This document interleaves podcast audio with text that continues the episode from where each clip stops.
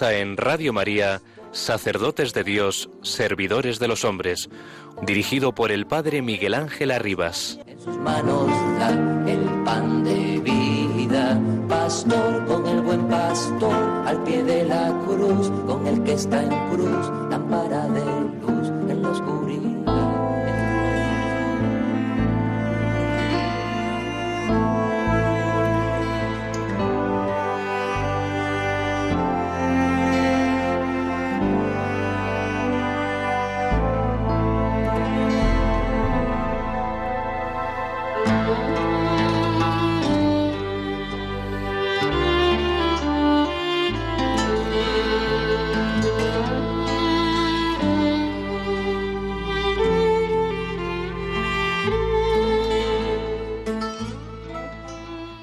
Nosotros, que nos encontramos en este ministerio, del que tendremos que rendir una peligrosa cuenta, y el que nos puso el Señor según su dignación y no según nuestros méritos, hemos de distinguir claramente dos cosas completamente distintas. La primera que somos cristianos y la segunda que somos obispos. Lo de ser cristiano es por nuestro propio bien, de ser obispos por el vuestro. En el hecho de ser cristianos se ha de mirar a nuestra utilidad, en el hecho de ser obispos la de la vuestra. Son muchos los cristianos que no son obispos y llegan a Dios quizás por un camino más fácil y moviéndose con tanta mayor agilidad, cuanto que llevan a la espalda un peso menor.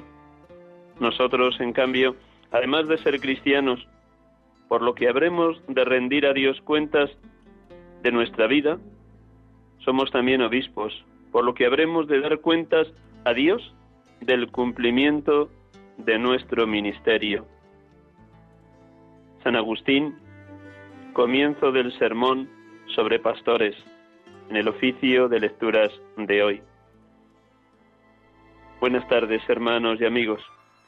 Les acompañamos aquí en Radio María, en este programa habitual de la tarde de, los domingos de 6 a 7. Sacerdotes de Dios, servidores de los hombres, para prestarles este humilde servicio de acercar la realidad de distintos sacerdotes a cada uno de ustedes, a todas las diócesis de España. Es una alegría inmensa poder celebrar en este domingo vigésimo cuarto del tiempo ordinario este hecho tan maravilloso de nuestro Dios, un Dios que como hemos repetido hoy en el Salmo responsorial de la Eucaristía, el Señor es compasivo y misericordioso, lento a la ira y rico en clemencia. Tenemos la dicha de poder saludar en esta tarde a un hermano que está al otro lado del teléfono. Creo que le encontraremos por ahí. Nada más le voy a saludar y luego después de la oración entraremos en diálogo con él. Francisco de Asís, buenas tardes. Buenas tardes, eh, Padre Miguel Ángel. Dios te bendiga y gracias por acompañarnos en esta tarde. Luego, desde él está ahora mismo en los Palacios y Villafranca, los pueblos donde ha sido destinado desde hace muy poquitos días. Pues con, un, con tu permiso, unos minutos para ayudar a nuestros oyentes a orar con la palabra y luego ya nos compartes tu ministerio, la vida de lo que Dios ha obrado en ti portentosamente. Muy bien, eh, sí, por favor, eh, vamos a rezar, fundamental. Pues vamos a abrirnos de par en par. Como luego escucharemos en nuestro hermano Francisco de Asís, sacerdote de la Archidiócesis de Sevilla, la Iglesia existe para evangelizar, es su razón de ser más profunda. Se necesitan cristianos con parresía, con audacia en la misión evangelizadora, llenos del Espíritu Santo, en permanente Pentecostés, capaces de salir a la calle, al encuentro de los hombres y mujeres de hoy, a tantas y tantas personas en búsqueda de un sentido para su vida. Pues desde esa clave de la nueva evangelización que nos proponía ya San Juan Pablo II, nos adentremos también en la oración de esta tarde. También Francisco de Asís nos compartirá lo que ha significado para él su experiencia misionera en Brasil.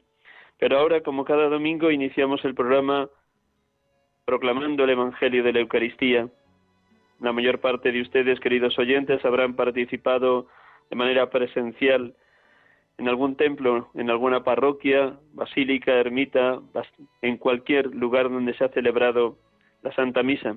Pero también muchos de ustedes que están enfermos o que no pueden salir a la calle o que por prudencia a causa del COVID-19 permanecen en sus casas, seguro que también a través de la radio o de la televisión han podido participar de la Eucaristía. Escuchamos el Evangelio de hoy, dejamos que la misericordia de Dios nos envuelva y aprendamos a perdonar setenta veces siete, como nos propone Jesucristo en el Evangelio de hoy. Un instante en silencio y proclamamos de nuevo el Evangelio para que lo grabemos con letras de fuego de oro en lo más profundo de nuestro ser.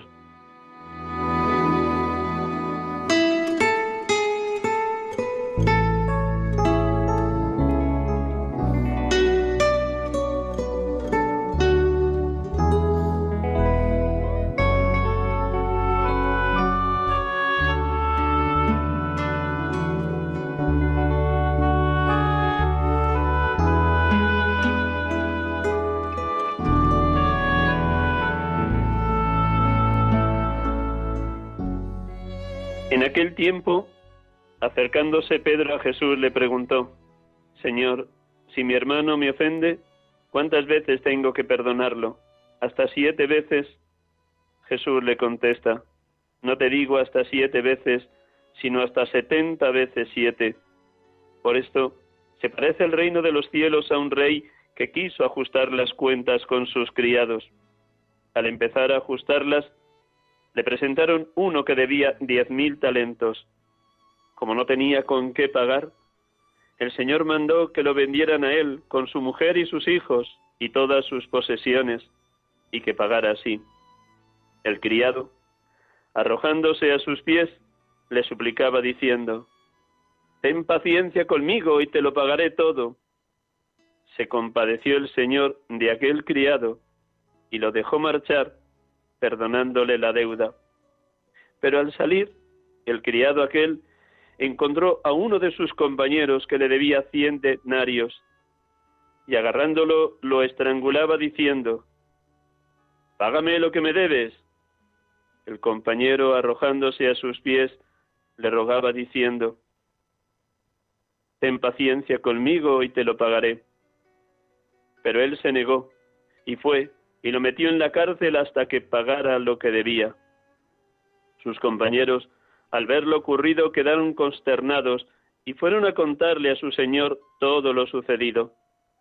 Entonces el señor lo llamó y le dijo, Siervo malvado, toda aquella deuda te la perdoné porque me lo rogaste.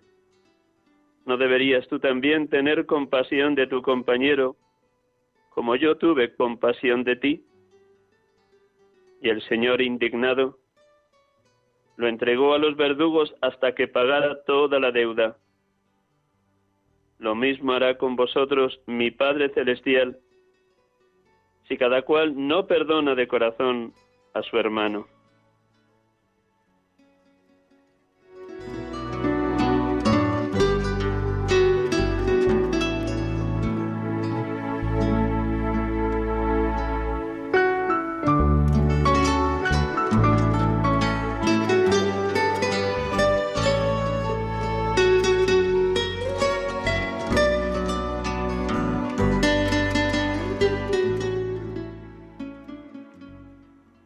Bendito seas, Padre, porque eres compasivo y misericordioso, lento a la ira y rico en clemencia. Tú perdonas todas nuestras culpas y curas todas nuestras enfermedades. Tú rescatas nuestra vida de la fosa de la tristeza, el desaliento y la desesperanza. Tú nos colmas de gracia, bendición y ternura. Gracias, Padre, porque no estás siempre acusándonos, ni nos guardas rencor perpetuo, ni nos tratas como merecen nuestros pecados. Tú no tienes en cuenta nuestras culpas. Gracias, Padre Dios, por ser infinitamente misericordioso. Bendito seas Jesucristo, porque nos enseñas a perdonar setenta veces siete con el testimonio de tu propia vida. Tú sigues clamando ante el Padre lo mismo que expresaste cuando te crucificaban en el Calvario. Padre, perdónalos porque no saben lo que hacen. Gracias, Señor Jesús, porque en la parábola del Evangelio de hoy nos planteas que es necesario perdonar siempre. Algo humanamente imposible, pero que es posible cuando uno se deja inundar de tu misericordia. Tú que perdonas sin límites, tú que eres compasivo y rico en clemencia, tú que eres el mediador entre Dios y los hombres, tú que eres el Cordero de Dios que quita el pecado del mundo tú que sigues intercediendo por nosotros como somos sacerdote ante el Padre, para que experimentemos su baño de misericordia. Tú que eres el rostro misericordioso del Padre ante la humanidad. Tú que eres la víctima propiciatoria por nuestros pecados. Gracias, Señor Jesús, por dar la vida en la cruz en favor de toda la humanidad. Bendito seas, Espíritu Santo, porque nos adviertes cómo el rencor, la ira, la venganza o el odio autodestruyen al pecador, aquel que está aguardando el mal o la muerte de otra persona. Tú nos iluminas diciéndonos, el mal destruye, el bien construye. Guíanos, Espíritu de amor, por el camino de la eternidad Guíanos, Espíritu de Dios, para que el testimonio de los mártires que a lo largo de la historia han perdonado a sus verdugos o a quienes les habían condenado a muerte, sea ejemplo para nosotros. Tú nos muestras que ellos, los mártires, fueron capaces de imitar a Jesús hasta las últimas consecuencias, de ser fieles hasta la muerte, aun en medio de terribles torturas porque la misericordia de Cristo les alentó a perdonar sin límites, estando en el suplicio a las puertas de la muerte. Gracias, Espíritu de Dios, Espíritu de amor, por enseñarnos a orar cada día en el Padre nuestro. Perdónanos nuestras ofensas, así como nosotros perdonamos a los que nos ofenden. Gracias, Espíritu Santo, Espíritu de Dios, Espíritu de amor.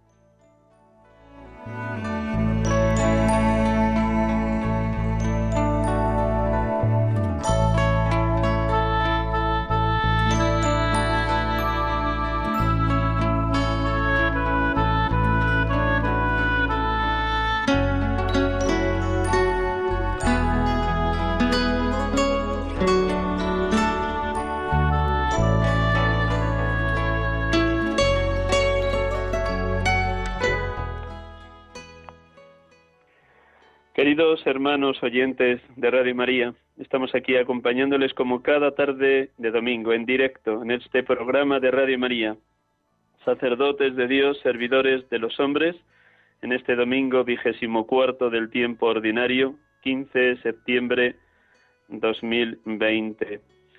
Les pido perdón de no poder recibir luego al final del programa llamadas, porque con esta situación del coronavirus hacemos el programa cada uno desde donde podemos en nuestras respectivas casas. Este pobre sacerdote que les acompaña lo está haciendo como los últimos domingos desde la casa de mis padres en Riaza, Segovia, donde los domingos habitualmente vengo a colaborar con los sacerdotes de esta zona de Segovia, celebrando varias Eucaristías en los pueblos que ellos mismos atienden. Y por la tarde, la tarde del domingo, normalmente acompañando a mi madre para incorporarme mañana primera hora a las tareas habituales de la Archidiócesis de Madrid. Gracias por su paciencia y por no poder recibir llamadas para facilitar también el trabajo en los estudios de Radio María. Gracias. Pues como les decía al inicio, tenemos la dicha de poder dialogar con un hermano sacerdote de la Archidiócesis de Sevilla, Francisco de Asís. Buenas tardes de nuevo, Francisco. Buenas tardes, Miguel Ángel. Muy bien, de verdad que un millón de gracias por prestarnos tu testimonio, tu vida sacerdotal, para que todos los oyentes incesantemente sigan orando por la santidad de los sacerdotes y de los seminaristas. Pues con tu permiso te presento y si alguno de los datos que doy necesita alguna precisión mayor, pues tú como, como eres el protagonista lo añades al final. Y luego ya te dejamos hablar holgadamente y sobradamente de la abundancia del corazón, habla la boca. Francisco de Asís Bustamante nació en Sevilla el 23 de septiembre de 1965. Está muy próximo a cumplir sus 55 años. Fue religioso de la Compañía de María Marianistas, estudió en Roma, entró en la vida consagrada en el año 1986 con sus primeros votos temporales y fue ordenado sacerdote el 29 de junio de 1999 en Jerez de la Frontera por el entonces obispo de esa diócesis, Monseñor Rafael Bellido. Su primer destino pastoral fue a Brasil, a Bauru, que significa cesta de frutas.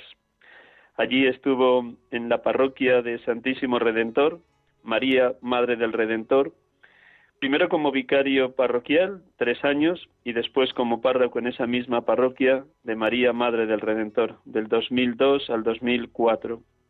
Fue llamado a participar en una experiencia maravillosa de nueva evangelización, sistema integral de nueva evangelización en la diócesis de Itapeva, y allí se encardinó como sacerdote hasta el año 2009. Vivió su experiencia misionera como itinerante de parroquia en parroquia, que luego nos contará en, un, en una dimensión eminentemente querigmática del anuncio del Evangelio.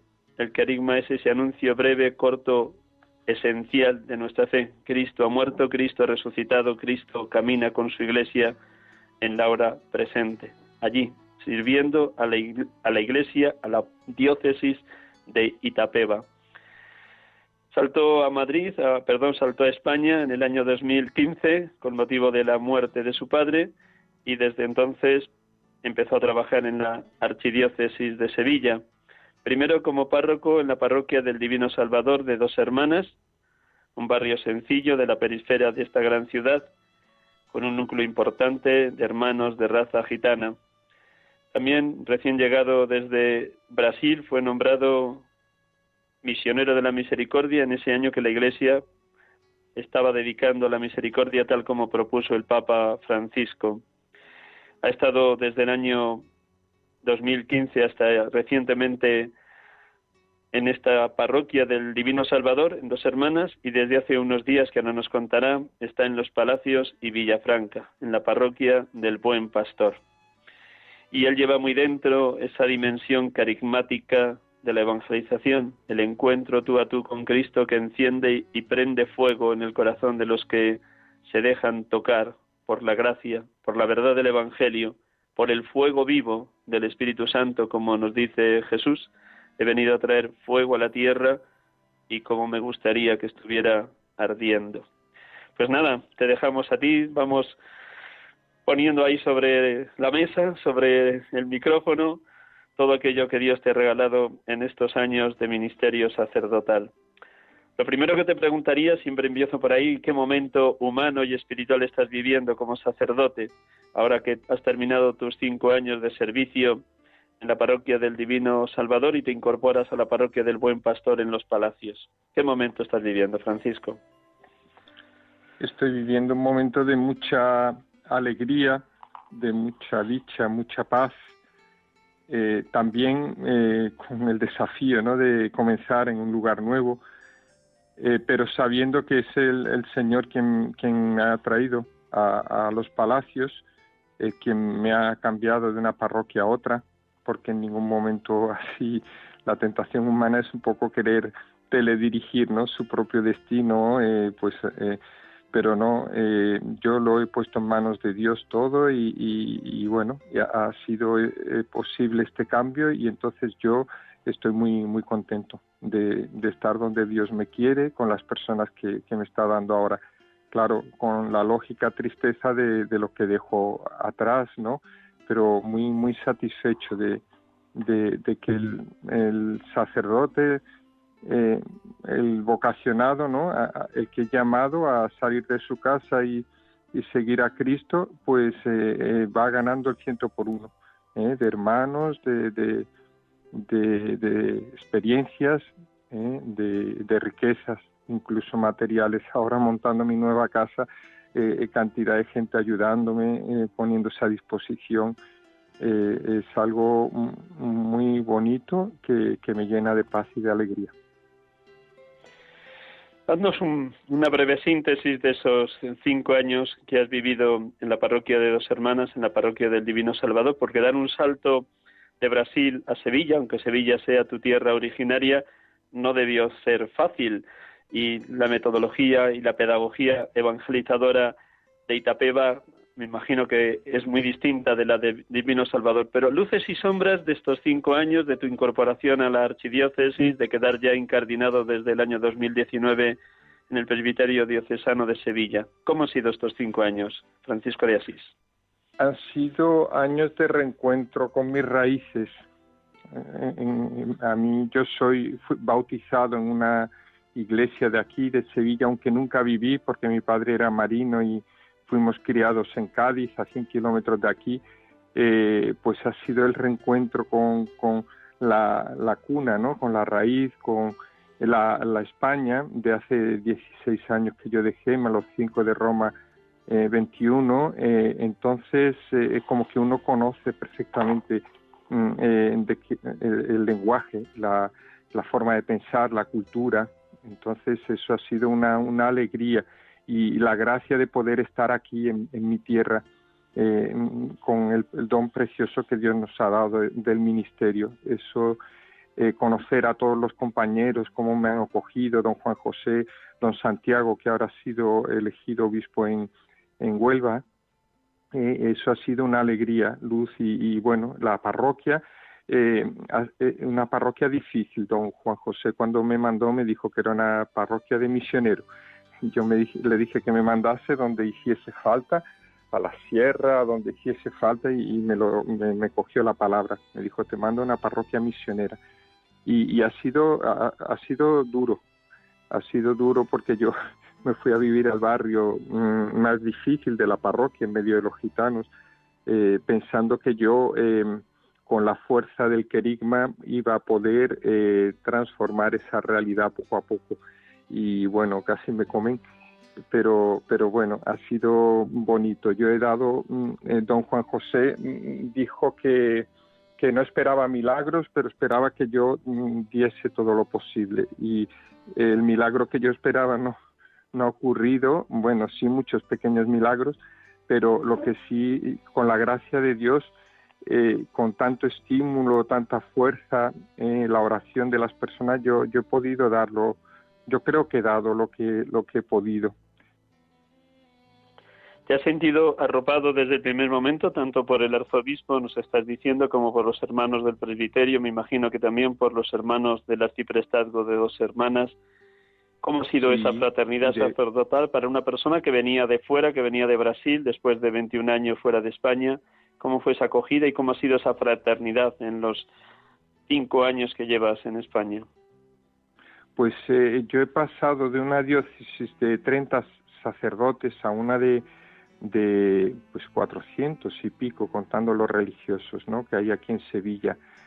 Y, y, bueno, a pesar de que somos tantos, que don Juan José, claro, no puede mantener el contacto, el hilo directo con, con tiene muchos vicarios, ¿no? Porque no, no puede, es imposible. A pesar de todo, yo he sentido con mucha fuerza esa fraternidad sacerdotal eh, con mucha, mucha intensidad, sobre todo en el arciprestazgo, en el que he estado, el arciprestazgo de dos hermanas, con algunos sacerdotes en, concreto, eh, y, bueno, eh, esa fraternidad es la existe, ¿no? Y esa fraternidad es la que nos mantiene a, a los sacerdotes. ¿Qué supuso para ti que recién llegado de Brasil el, el Papa, bueno, el arzobispo o el arzobispo, el Papa a través del arzobispo te nombrara misionero de la misericordia en ese año 2015-2016 que el Papa Francisco dedicó a este atributo divino de la misericordia. ¿Qué supuso para ti ser un confesor extraordinario en nombre del Papa? Para mí, la mayor dicha que podría tener en mi vida, o sea, muchísimo más que, no sé, eh, cualquier cosa eclesiástica de rector de seminario, de vicario, de, yo creo que ser misionero de la misericordia eh, es algo eh, grandioso y, bueno, que uno es indigno completamente que, le digan eso, ¿no?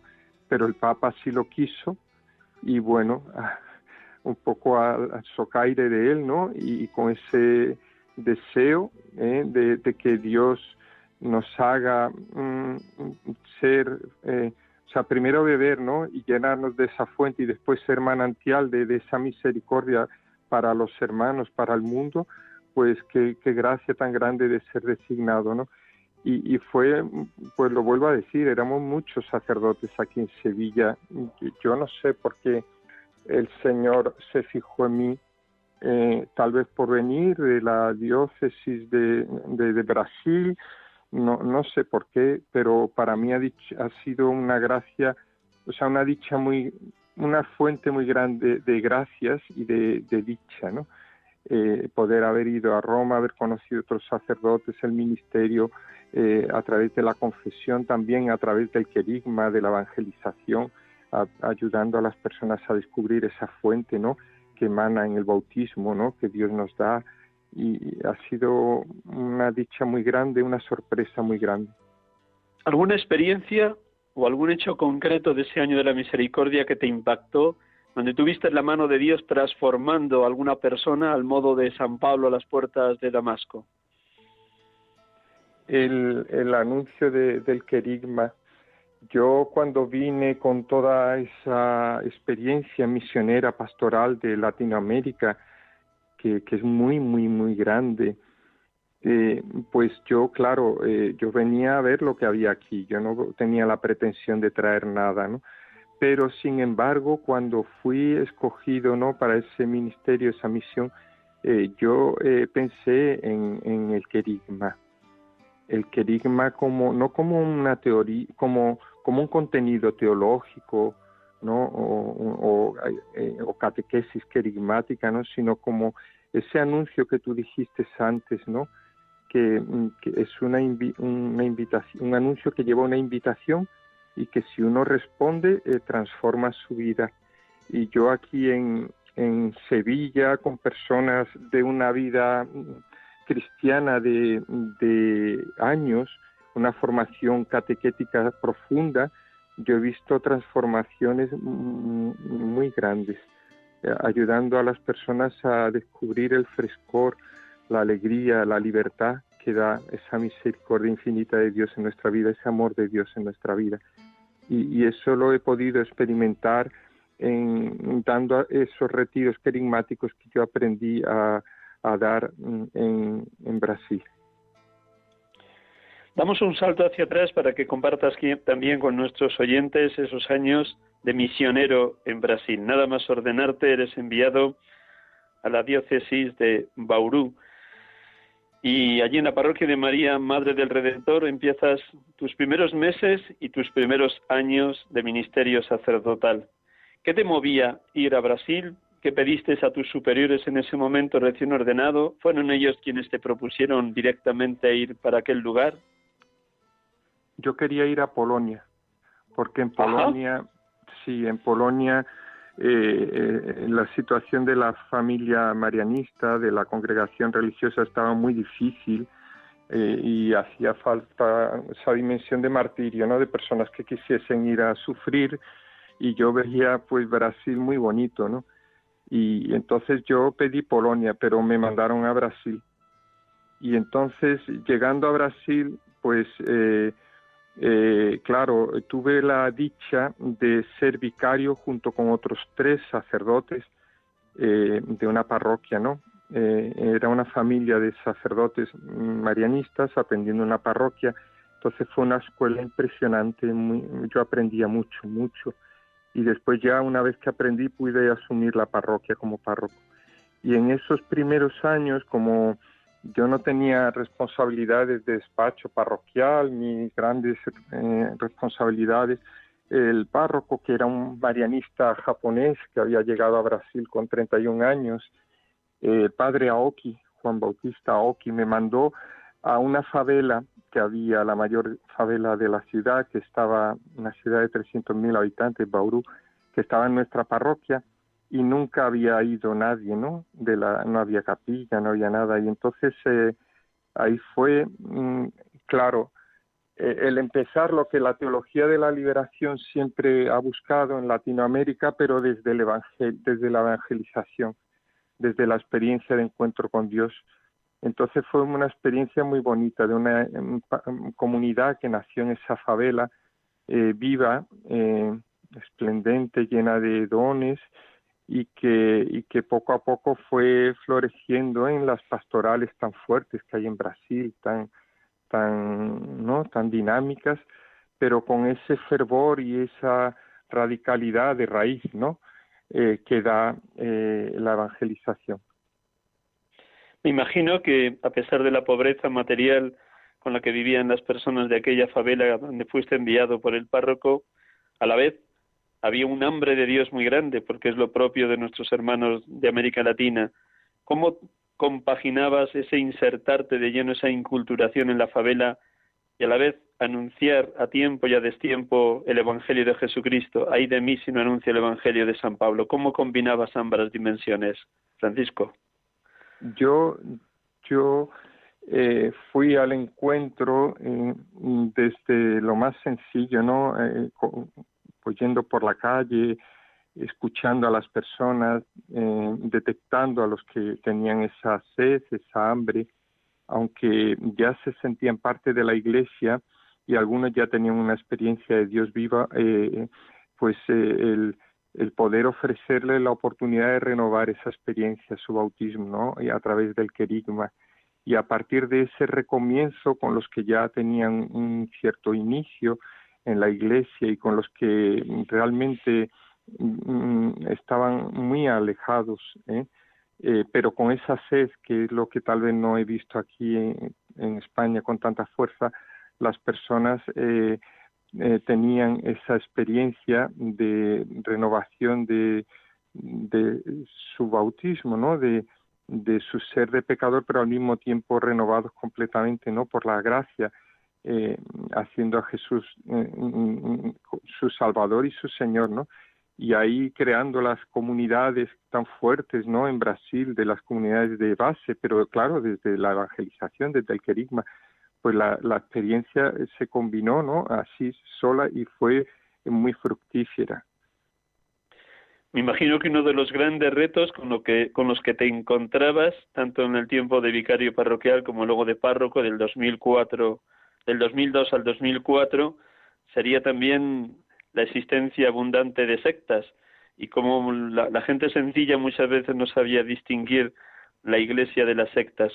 ¿Cómo animabas a los cristianos de la, de la parroquia de María Madre del Redentor a esa identidad clara de pertenencia a la Iglesia Católica?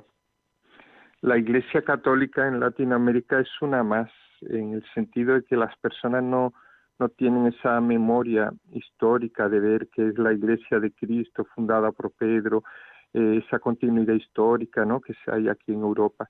Entonces es como en una, en una especie de, de puesto, ¿no?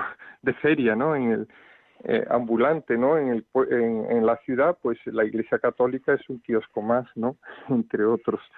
Y, y la gente no siente esa diferencia.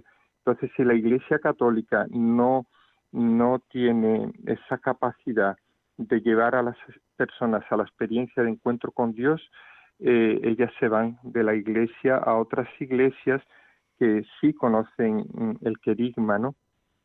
Yo en Brasil descubrí que lo que nos distingue a nuestra iglesia de las iglesias evangélicas es la doctrina eh, grandiosa riquísima que tiene la Iglesia, fundamentada en, la tradición ¿no? y en los apóstoles, la, auténtica y verdadera. Sin embargo, el querigma es el mismo.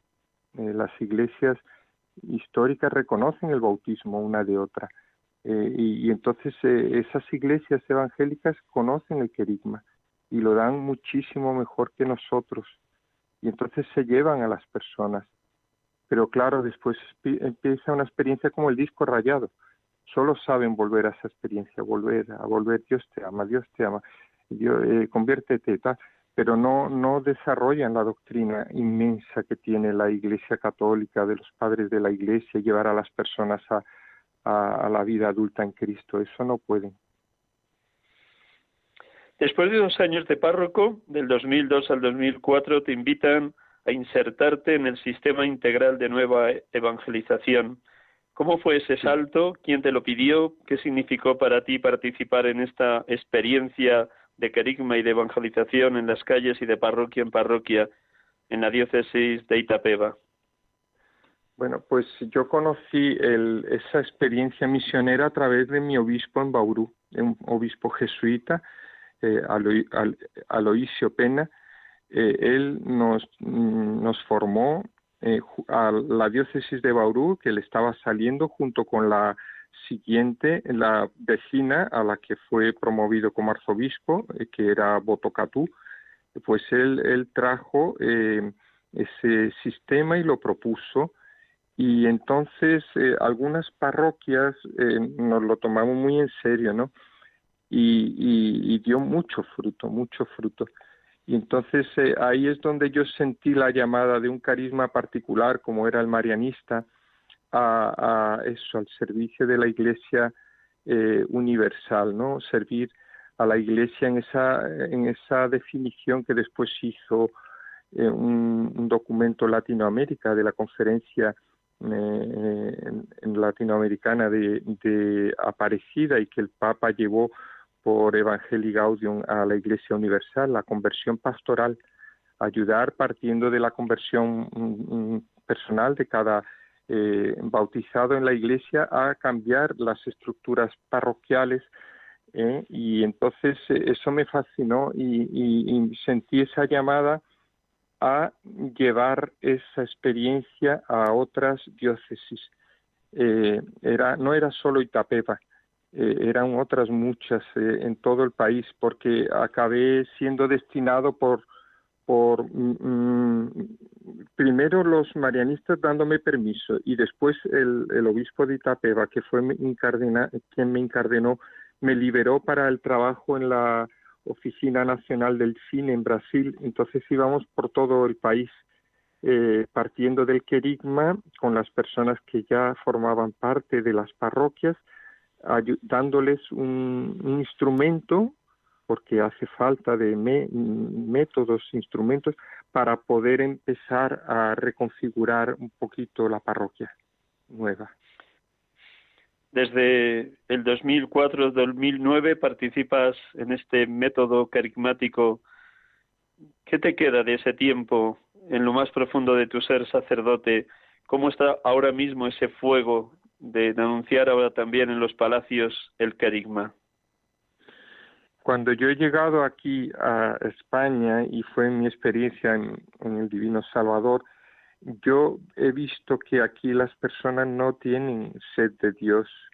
Eh, un sacerdote amigo mío eh, me decía, hablando de la de la viña, ¿no? La viña eh, del Señor, me, me decía, es que aquí en Europa la viña eh, eh, tiene como una capa de sal por encima ¿no? de la tierra y si no y si no la quitas la semilla que cae sin más se, se muere no eh, entonces yo sí que he experimentado que aquí eh, hace falta un trabajo de pre-evangelización. Hace falta a las personas ayudarles a suscitarse esas preguntas sobre la trascendencia sobre Dios sobre el futuro para que a partir de ahí el anuncio del, de la salvación en Jesús, eh, que es, es, eh, eh, parece que es el, la llave que Dios nos dio para entrar en, la vida eterna y la vida nueva, ¿no? E, ese anuncio tan sencillo que acogido con fe abre las personas a, un nacimiento nuevo y a una vida nueva, pues para que eso surtiese efecto también aquí. Aquí yo lo he visto, mm, tú lo omitiste porque creo que no te lo he dicho. Eh, en estos cinco años yo he sido también, eh, he estado adscrito a una parroquia, Juan Pablo II, también aquí de Sevilla, vecina a la mía en Montequinto, en Dos Hermanas, en, el barrio de Montequinto, y ahí eh, las personas tenían ya la adhesión a Cristo. Y ahí sí que yo he visto eso que conté antes, personas que a través de la experiencia del querigma eh, transformaron completamente su vida porque ya tenían esa sed, porque no existía esa sal sobre eh, el terreno de la viña, ¿no? En esa parroquia. Y, he visto mm, eh, mm, atisbos de una iglesia mm, nueva, una iglesia misionera, pequeñas comunidades volcadas sobre el territorio, deseando llevar toda la riqueza de, las diferentes pastorales a cada, a cada miembro de la parroquia. Para un hombre como tú, para un sacerdote ardiendo en el fuego del Espíritu, será vital en el día a día el tiempo dedicado a la oración, a la meditación de la palabra, a pasar largos ratos delante del sagrario, a mascar muy a fondo, como decías antes, esa doctrina sanísima que hemos heredado de los apóstoles, de los padres de la Iglesia, de los grandes místicos, de los grandes teólogos como San Agustín o Santo Tomás. ¿Qué significa para ti en el día a día tu tiempo de oración? Para mí significa todo, porque nada de lo que hago sin el Señor tiene sentido.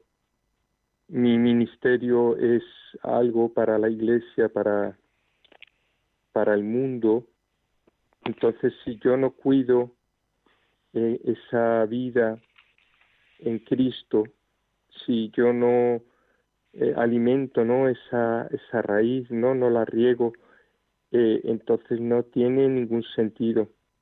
Como dice el Papa, mm, los sacerdotes en nuestros ministerios pues somos algo grandísimo, ¿no?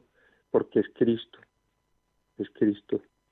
Es increíble cómo Él a lo largo de los siglos sigue presente en la humanidad y, en su iglesia a través de estos pobrecitos que somos nosotros, que, Él va con mucha compasión, con mucho amor, eh, eligiendo, ¿no?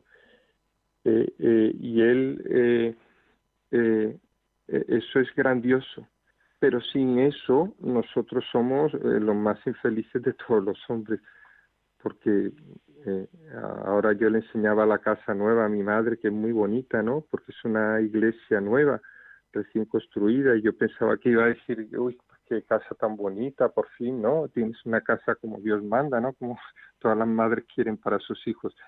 Y no, me dijo, mm, qué pena me da porque es muy solo. Estás en el edificio de la parroquia, en el tercer piso, vas a estar muy solo. Eh, eso me da mucha pena pues ese es el sacerdote a los ojos del mundo, ¿no?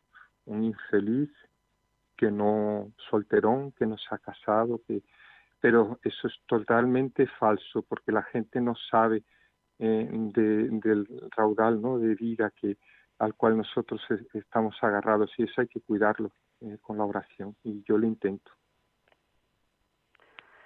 Aludías ahora al nuevo destino, los Palacios y Villafranca, en esa parroquia del Buen Pastor. ¿Qué retos se te presentan por delante? Me imagino que en primer lugar conocer la realidad tanto humana, social y pastoral de esas parroquias, de esos lugares, y a la vez mm, me imagino que todo el fuego del espíritu que llevas dentro, intentar irradiarlo y comunicarlo. ¿Por dónde te pide el Señor empezar estos próximos meses en los palacios? A mí construir sobre Pedro, sobre lo que hay, sobre el legado que han dejado que ha dejado mi compañero. Eh, todo lo que sea en Cristo yo tengo que construir sobre eso. Eh, eh, yo no puedo no puedo improvisar no puedo hacer las cosas solo por lo que Dios me suscita en mi corazón. Yo tengo que filtrarlo a través de lo que se ha hecho. Y ahí es como tú lo defines no ver a las personas conocer su sed, lo que ya se ha hecho, y a partir de ahí, claro, yo creo que traigo una semilla muy valiosa. La experiencia de 16 años ahí en Latinoamérica pastoral es muy valiosa, pero claro, hay que, hay que, es Dios quien tiene que, que hacer esa simbiosis, ¿no? Para que lo que allá sirvió, pues aquí también sirva de una forma eh, parecida o similar. Vuestro pastor, don Juan José Asenjo, está siempre moviendo al presbiterio diocesano de Sevilla a nuevos retos y también él constantemente con sus cartas pastorales os incentiva de por dónde tiene que ir la hoja de ruta de la iglesia que camina, que peregrina en Sevilla en este 2020-2021. De lo que les he escuchado o leído últimamente a tu arzobispo, ¿con qué te quedarías para aplicar en los palacios? Las orientaciones pastorales que Él nos ha dado del 2016 al 2021 todavía están vigentes. Esas orientaciones pastorales son de una sabiduría increíble. Yo las leía, fueron, fueron las que, las que al venir aquí eh, me guiaban. Digo, esto es lo mismo que yo hacía allá en Brasil, eh, eh, porque, porque son de una sabiduría, son de una profundidad, son de eh, yo, por la experiencia de Brasil, puedo ver, a lo mejor otros eh, compañeros no, no, pueden entender eh, el trasfondo de lo que ahí se indica, pero, pero yo lo he experimentado y yo sé que es fecundo. Entonces, para mí ha sido un, documento fundamental, fundamental en estos años. las tengo manoseadas, subrayadas, de todos los colores. Algunos compañeros se ríen niños porque porque eso porque ven el, el, meneo no que le doy a ese documento y pero es que me parece una sabiduría y ellas emanan mucho de del documento del Papa eh, primero no bueno el segundo porque el primero fue uno escrito en realidad por Benedicto XVI pero el, el primer documento suyo Evangelii Gaudium no eh, eh, las orientaciones pastorales de Sevilla del 2016-2021 son una concreción de, de la Evangelio Gaudium en nuestra ciudad. La dureza de la experiencia en la parroquia Divino Salvador de dos Hermanas me imagino que te ha ayudado también a madurar como presbítero, a saber también trabajar en el silencio del tú a tú cuando las respuestas de los grupos es mucho más dura y más difícil, o como señalabas hace unos minutos, cuando hay que empezar con una pre-evangelización y quitar esa capa de sal que tantas almas y tantos corazones llevan. Esa experiencia dura sientes y notas que no ha sido estéril, sino que Dios se ha servido de ella para consolidar tu ministerio. Perfecto, sí, se ha servido completamente, eh, porque, bueno, las personas que yo he encontrado ahí, aunque no han sido el número grande de Brasil, ¿no? Eh, la fecundidad de Brasil eh, son admirables y, y, el ministerio del sacerdote cabeza con el ministerio del cuerpo de Cristo, eh, del, el, del sacerdocio de ellos ha sido una experiencia muy muy bonita a veces en el dolor en la esterilidad pero pero ah, siempre en, esa en, esa experiencia de iglesia que en cualquier lugar te, sostiene, te mantiene. Eh, yo cuando eh, era marianista, antes de ir a Brasil, en una realidad eh, de vida religiosa muy de mucha edad y sin vocaciones, yo descubrí de Dios que uno puede vivir el amor de Dios en cualquier situación completamente estéril o difícil. O en Brasil eso no se daba, y ya se me había olvidado. Pero aquí en el Divino Salvador lo, lo recordé como lo vivía en los marianistas, cuando estaban comunidades donde uno era el más joven y entonces la media edad era altísima, como ocurre ahora, ¿no? En muchas diócesis nuestras, con los sacerdotes. Ahí es donde, ahí está el amor de Dios también, y está la, la, la plenitud de la iglesia, de la de la comunidad. Te lo, te lo pregunto porque quizás El futuro de la Iglesia que peregrina en España en todas las diócesis, como acabas de apuntar, tiende hacia ahí, hacia pequeños núcleos, aparentemente en lo social sin significancia ni sin relevancia como lo tuvo hace 40 o 50 años la Iglesia, y tal vez de ahí, de esos pequeños núcleos, al modo de el grano de mostaza del Evangelio, puede florecer una iglesia en el futuro mucho más pujante y mucho más desinstalada de tantas estructuras que a veces nos pesan de una manera tremenda. Ya lo decía cuando era simplemente teólogo de Ratisbona, el, el Papa emérito Benito XVI, ya en los años 70 anunciaba eso, la iglesia de pequeños núcleos, de pequeñas comunidades. Tú apuntas que esta experiencia de dos hermanas también puede ser como extensible a casi muchas de las parroquias y diócesis de España. Yo creo que, que sí, sí, eh, en ese sentido que tú dices, ¿no? De, de cómo las ascuas de, del fuego que en bajo de las cenizas no se mantienen eh, y que en cualquier momento pueden prender, eh, sí, sí, sí que se puede. Eh, yo ahora sí continuase en la parroquia porque yo no, yo, yo, vamos, estaba dispuesta a seguir todo lo que hiciese falta. Yo tenía como el recomienzo, la segunda fase con eh, la preevangelización, ya rumiándola y deseándola. Eh, yo creo que partiendo de del querigma, ¿no? Preparado con esa preevangelización, la Iglesia tiene el, el tesoro de de, de la palabra de, de Cristo y, y, es fecunda en, cualquier situación. Una última pregunta, eh, Francisco. Voy a recordar, perdóname un momentino antes de la última pregunta, hablando de la esperanza. ¿Quién eres? Porque algunos oyentes se habrán incorporado a mitad del programa. Estamos dialogando en esta tarde aquí en Sacerdotes de Dios, Servidores de los Hombres, con Francisco de Asís Bustamante Sainz, sacerdote de la Archidiócesis de Sevilla, actualmente recién estrenado su destino en Los Palacios y Villafranca, en la parroquia del Buen Pastor. Te ha tocado vivir también en este final del Divino Salvador, en dos hermanas, todo el tema de la pandemia, el confinamiento, el trato tú a tú con muchas familias que han perdido a seres queridos a causa del COVID o de otras enfermedades. ¿Cómo ha sido tu transmisión de la esperanza en la vida eterna para con las personas que te has topado, bien en los hospitales, bien enterrando, bien en, pequeños responsos o en funerales, de, en muchos casos de las cenizas de los difuntos que no han podido enterrar en su momento. ¿Cómo has vivido y cómo has intentado transmitir esa esperanza?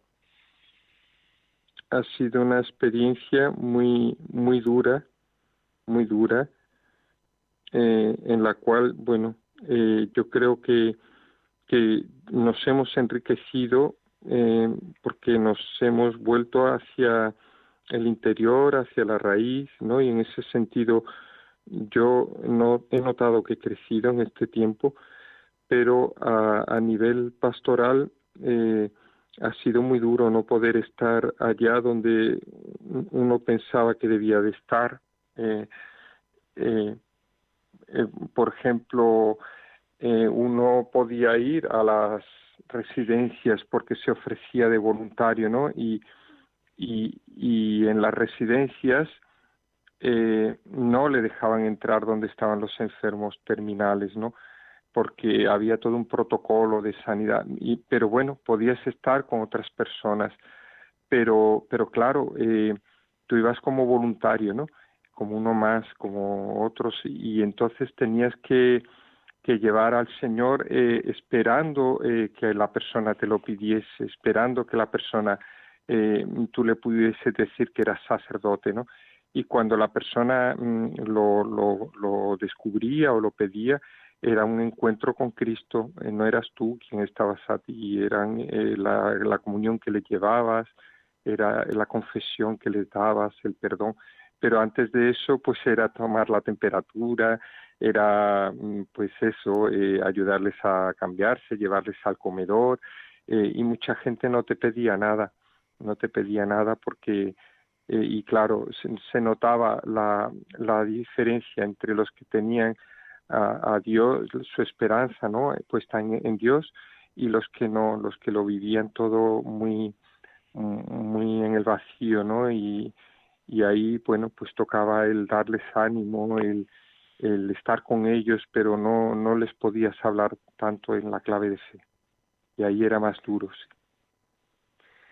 Muchísimas gracias. Mm, Francisco, no te vayas, voy a terminar. Mañana tenemos la fiesta de la, de la exaltación de la Santa Cruz y me voy a terminar con un poema de Santa Teresa de Jesús que precisamente canta la belleza, el consuelo, la fuerza y la luz que al cristiano le comunica la cruz de Cristo. Así que ahora dentro de un instante eh, te despido y despido a los oyentes y así también les dices adiós en este último minuto. Terminamos con este poema de Santa Teresa de Jesús, mirando ya la fiesta de mañana, exaltación de la Santa Cruz.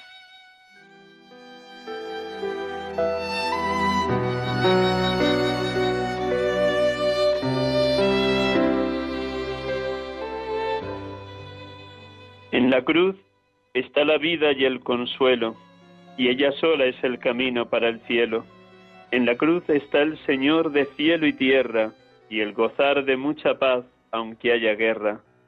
Todos los males destierra en este suelo, y ella sola es el camino para el cielo. Es una oliva preciosa la Santa Cruz, que con su aceite nos unta y nos da luz. Hermano, toma la cruz, con gran consuelo, que ella sola es el camino para el cielo. Al alma que a Dios está toda rendida y muy de veras del mundo desasida, la cruz le es árbol de vida y de consuelo y un camino deleitoso para el cielo. Después que se puso en cruz el Salvador, en la cruz está la gloria y el amor, y el padecer dolor, vida y consuelo, y el camino más seguro para el cielo.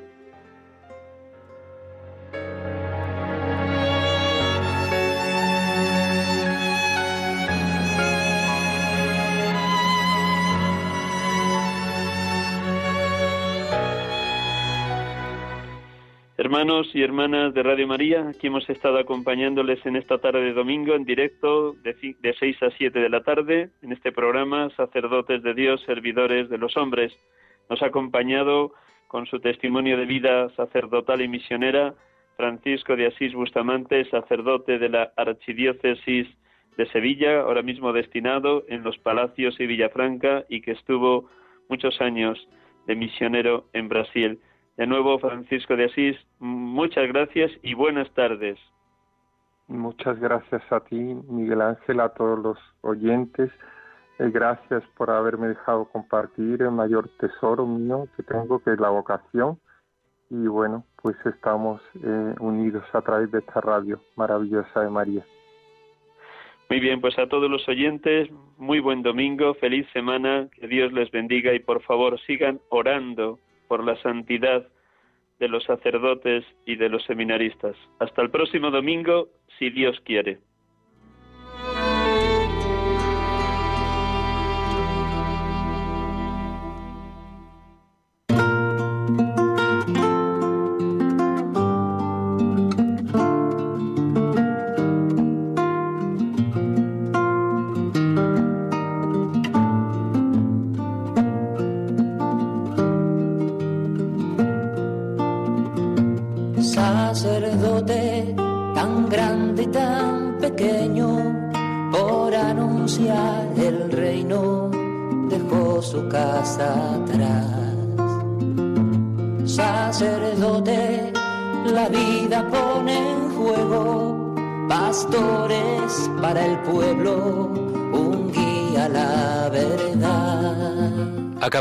Escuchar el programa Sacerdotes de Dios, Servidores de los Hombres, dirigido por el Padre Miguel Ángel Arribas.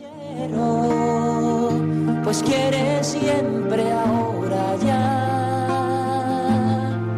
Pastor con el buen pastor al pie de la cruz, con el que está en cruz,